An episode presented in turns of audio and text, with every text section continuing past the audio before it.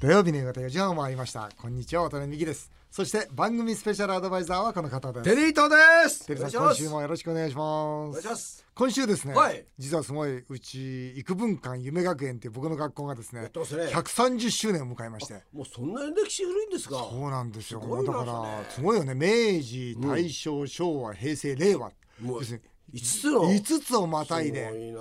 僕は17年前なんですよ、うん。理事長にさせていただいたのが、はい。ですからたくさんの OB の方もいらっしゃって、ん。まあ、今週なんですけど、ん。帝国ホテルで750人の方とですね、うん。あの130周年のお祝いをさせていただいてうんもう官房長官も来ていただいたり、菅さんも来た。はい、あとはもう前の文部大臣の柴山さんとか、はい、皆さんに来ていただいて。そうそうたるメンバーが。そうですね。ん。でまああの大事なのはやっぱりこれからの日本の教育を語るということで育文館はこれから、ね。どんな教育をしようとしてるんですか？いややっぱりあの人間力学力グローバル力という、要は AI とかロボットに負けない、またハングリーな外国人に負けない、本当に自立した日本人を育てていこうと、要するに国境をまたいで仕事していかないともう自分たちの国だけで仕事ができる時代終わりましたから、うん。なんかあれで海外まあ留学生というかそういう人たちも当然育文館を受け入れてるんですか？そうです。あの育文館はですね、実はニュージーランドに、まあ、海外ですね一番たくさん1年留学を送ってる学校なんですよ。あ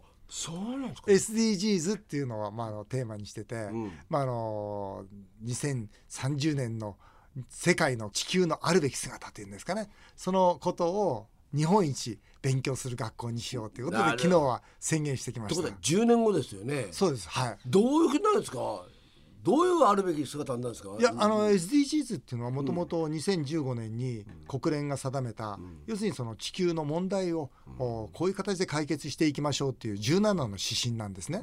それを子どもたちの夢の、まあ、主軸っていうか夢の指針に置いてあげて要するに子どもたちが夢を持つその夢の向こうに社会問題の解決がある。その結果まああーお金も手に入るし社会問題も解決できるようななるほど。素敵な人生を生きましょうっていうのが育文館の教育で。でも確かに、はい。あのそのな2030年を考えた時に、ねただでやるわけにいかないから、はい。そこでもやっぱりビジネスってそうなんです。両方ですよね。なんかほらそうなんです。かさし地球環境を考えるとかって、はい奉仕じゃないですからね。そうですそうです。そこでちゃんとしたビジネスを見つけるってことも正直言ってね今自動車産業みたいなのもいいんですけども、はい。い、つまでもそれがね、はい。あの第一っていうわけにいかないじゃないですか。そうなるとそこでの新しいビジネスも当然出てきますよね。あの持続可能であるってことはやっぱりお金を儲けて寄付するんではなくて、持続可能であるってことはその事業活動そのものが社会問題を解決していくというようなビジネスモデルになっていかないと。多分僕はこれから社会そういう企業どんどんどんどん求めていくと思うんですよね。ね。そうしないと実は優秀な人材も来ませんよね。そうですそうです。ああそこになんか意そう外と寄付ばっかじゃね、うん。いやいいことやってるんだけど、いや手出しばっかじゃねっていうことでは続かないですから。そうですよね。若い人そうなんです。はああそこ行くとまあね地球のためにもなるし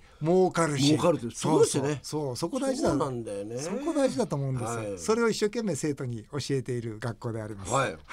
それとあと最近さっき僕はねなんか怒ったでしょ？桜を見る会政府ね 主催の。そうそうそあれちょっとさすがにひどくないですか、うーん。だってねそれこそね安倍さんのなんか講演会みたいのがバスで来ちゃうってん。どういうことやってこれって前からそうだったんですか？これ、もうあんまりさなんか俺今日元国会議員だからさ あんまり言えないんだけど、うん。ただあれはもう高齢化しちゃってたね、本当に麻痺してた、みんなそれは当たり前だと思ってたから、今回は自民党は痛いとこ疲れたと思ってると思うよ、あ安倍さんもねもうとっとと来年やりやらないでもうそれしかないもんね。渡辺さんは行ったことは？もうない。僕僕6年間1回もない。もちろん行かなくちゃで招待状来ますよもちろん、でも僕ね嫌だったんだよね、うんはいさて CM の後は「賞味期限の嘘という本を出されてます。栄養学の博士井出留美さんをお迎えして今回は食品ロスの問題について考えてみたいと思います。土曜日だけにこうしたらどうよ。今回取り上げるのは食品ロスの問題です。賞味期限切れの食品を廃棄してしまうことが食品ロスの大きな要因の一つに挙げられています渡辺美樹さんは参議院議員の時消費者問題特別委員会の委員でもあり賞味期限消費期限について独自の改革案を提言してきました。さらに会長を務めるワタミは先日全国408の自治体が参加する全国おいしい食べきり運動ネットワーク協議会と食品ロス削減に取り組む共同宣言を行い早速全国のワタミでは植物由来100%のエコ容器で食べ残しの持ち帰り運動などを展開しています。そこで今回のテーマはこちら。食品ロスこうしたらどうよ。ゲストには栄養学の博士で賞味期限の嘘などをはじめとする食品ロスの本を多数出版している井出留美さんをお迎えしその実情や対策をお聞きしたいと思います。実家が卵焼き屋のテリーさん。井出さんの本の表紙には卵は57日間生で食べられるそう書いてあります。この事実知っていましたか？それではよろしくお願いします。今回は食品ロス削減こうしたらどうよです。スタジオには食品ロスの専門家栄養学の博士であります井出留美さんをお迎えしました。よろしくお願いいたします。よろしくお願いします。えー井出さんは3月11日誕生日、はい。えーそして3月11日のあの大震災をきっかけにはい。この食品ロスの専門家になられたと。はい。いうことですか、これどういうことですか？これは震災の時にはい。たくさん食べ物が捨てられる理不尽さを見て、どこで捨てたんですか？えー被災地ですあねなるほど、はい。あそうなんですか、はい。どういう例えばそうですね同じ食べ物なんだけど、はい。メーカーが違うから平等じゃないから配りませんとか。え？あそういうのあったはい。ーカーが違う、はいメーカーが違うから平等ではないっていう平等が原則なんですね。ああ被災された方々に対して平等の原則で、そうか同じ例えば体育館にいても、はい。こっち側の人はええ。なんとかメーカー S 社だったらこっち側 B 社には出せないと、はい。ええそんなことやってたんだ。とか避難所の人数にちょっと足りないから、うん。もう全部配りませんとか。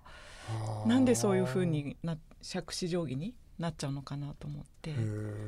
もともとはどこでいたんですか、ケロックというメーカーで広報の責任者。あの朝食のケロそうですね。はいシリアルです。やられていて、はい。でこの3.11のそんな状況を見ながら、はい。要するに食品っていうものを、ええ。お何大切にしていこう。要するにロスをなくしていこうというはいことを考えられたわけですね。そうです。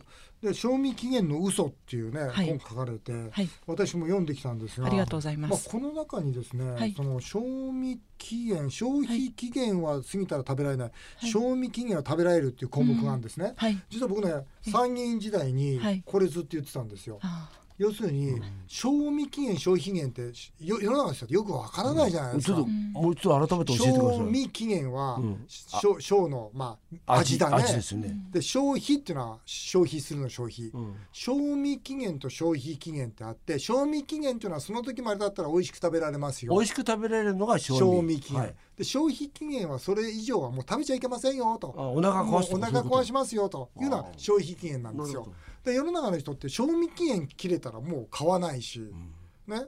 でも僕はね国会でずっと言ってたのは、賞味期限と消費期限を連期させなさいと、併記させなさいと、そうすれば例えば10月1日がまあその賞味期限でしたと。でも消費期限は例えばそれから半年ありますっつったらその半年の間に売れるじゃないですか、賞味期限は過ぎてますよ。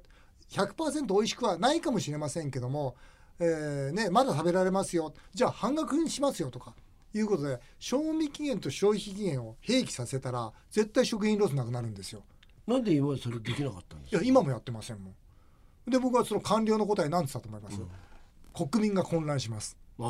しないって言ったんだから、どうやって混乱する？しないよね井出さんね。そうですね。名前がまずややこしいですよね。読むと一文字しか違わない、賞味期限と消費期限、うん。うん英語だと、えっと、消費期限の方は used by っていう、うん。ここまでは食べられますよ。で、えっと、賞味期限の方は best before だから、うんもっと過ぎても大丈夫ですよって、うん。ヨーロッパでも、うん。あのこれ書いてあるけど過ぎても食べられるよっていうのが入ってるんですよ、なるほど、うん、でも日本はそうじゃないもんね。そうですね、なんか賞味期限がもう近づくだけでもう買わないとうん。いうようなね、そういう風潮ってあるじゃないですか。はい。うんまあ、最近はあれなんですって。その賞味期限切れの商品ばっかり扱ってるお店も出てきて。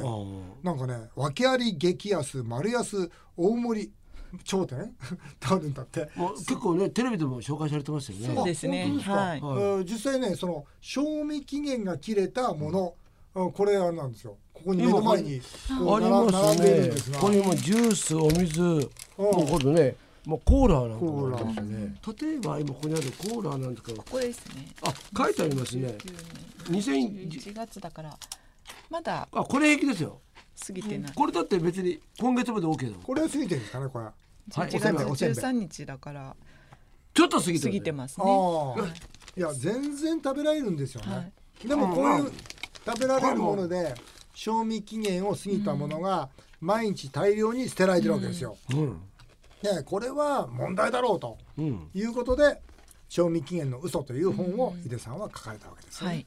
この賞味期限を言うときによくまあメーカーさんなんかが3分の1ルールっていうじゃないですか、はい。ね、これ非常に悪しき習慣と言われてるんですが、これもリスナーの皆さんにぜひ知っといていただきたいですね。3分の1ルールって何ですか？3分の1ルールは何でしょう、3分の1ルールっていうのは作ってから賞味期限が切れるまでの期間をうん。3分の1ずつ分けるんですよ。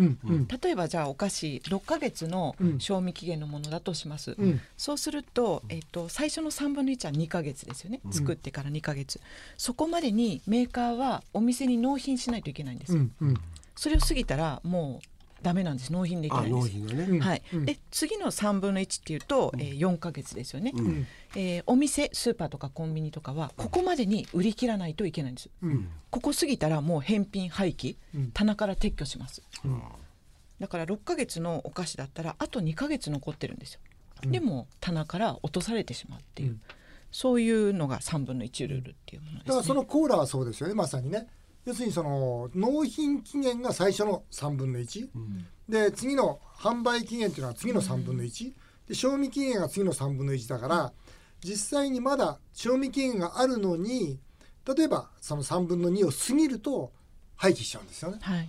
要するになんでかというと消費者が嫌だよ、うん。だからもうすぐこれ賞味期限切れじゃんってことになるわけですよね。うん。それに対抗するためにその納品期限も3分の1過ぎたらもう納品しちゃダメだよということになるわけですよね。はいで非常になんかこの辺のところっていうのは悪しき習慣で、結果としてその結果ものすごい食品ロスが出てるわけですよね。はい井出さん日本でどのぐらいの食品ロスって出てるもんなんですか？食品ロスは今643万トンです。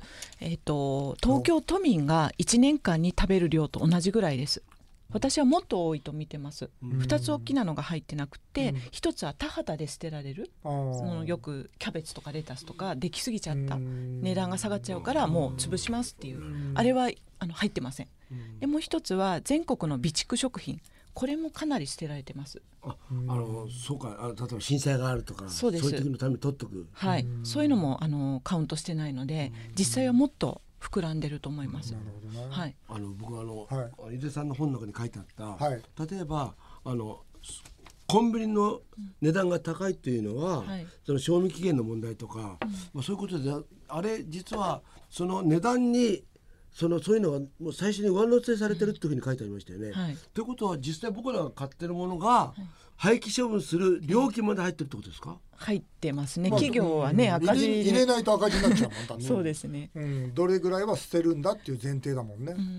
どうしたらいいんですかこれは？まあ、例えばワタミで言うと、ワタミの宅食ってあるんですけど、これワタミの宅食って翌週の 5, 5日分を先に予約するんですよ、だからその作るにあたってもお弁当は一切ロスが出ないんですね、例えばそういうふうにロスをなくすとか、例えばその外食店舗なんかだとまあ、ワタミの場合にはエコ容器に入れて食べきれなかった料理を持って帰ってもらってるんです。あの、アメリカでドギーバッグって言いますよね。ね。ドギーバッグお持ち帰りね。お持ち帰り。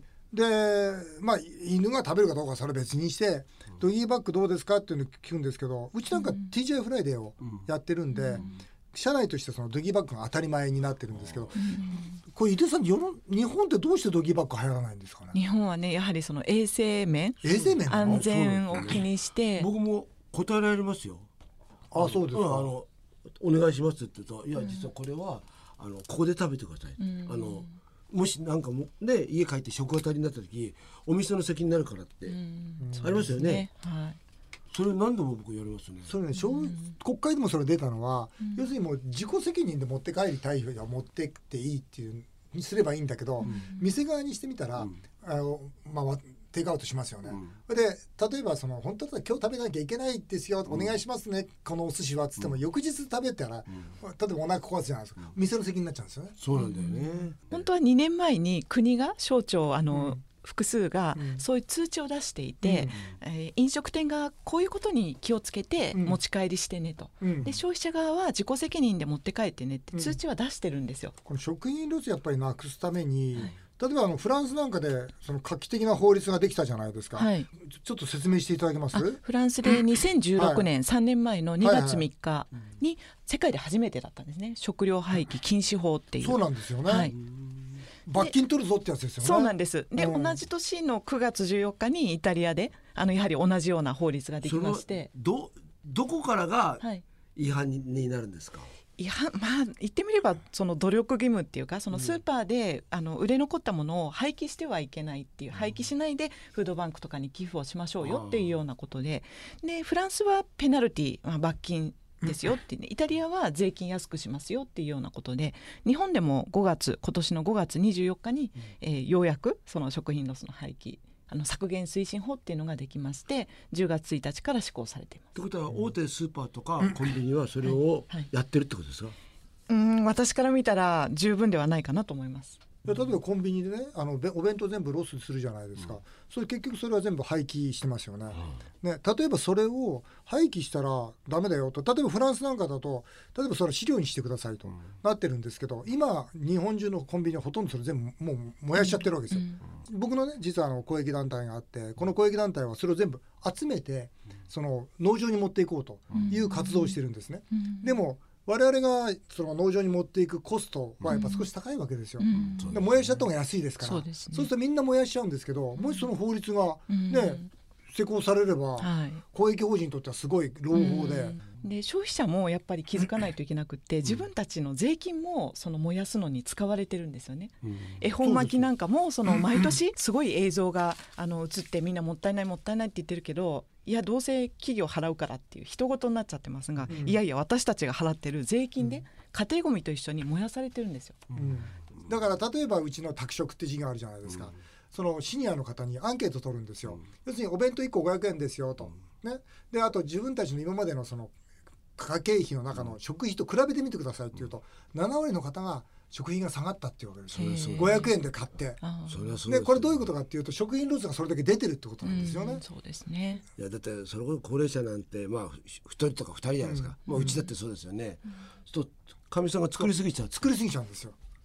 ね、結果としてロスになるしお金も無駄だしと。本当にそうですよね。うちの宅食頼むのがいいなと、ね、宣伝して宣伝になってしまうんです。でも本当そうなんだよね、うん、これ井出さんあのーはいこれからその食品ロス削減のために、はい、まあ、それこそテリーさんとかリスナーの方が、はい、今日からできるこうしたらどうよって教えてください。冷蔵庫は入れたら出すってことですね、結構その買ってきてどんどん詰めて詰めて、うん、でなんかダメになっちゃって捨てるっていうのがあるので、うん、もっとこう風通しを良くする使わないでそうですね。そのままなんか消えてっちゃうとかまあ処分しちゃうこともよく一般の方もあるじゃないですかね。先で先出しっていうのねそうですね。先で先出し。大事だよね。はい。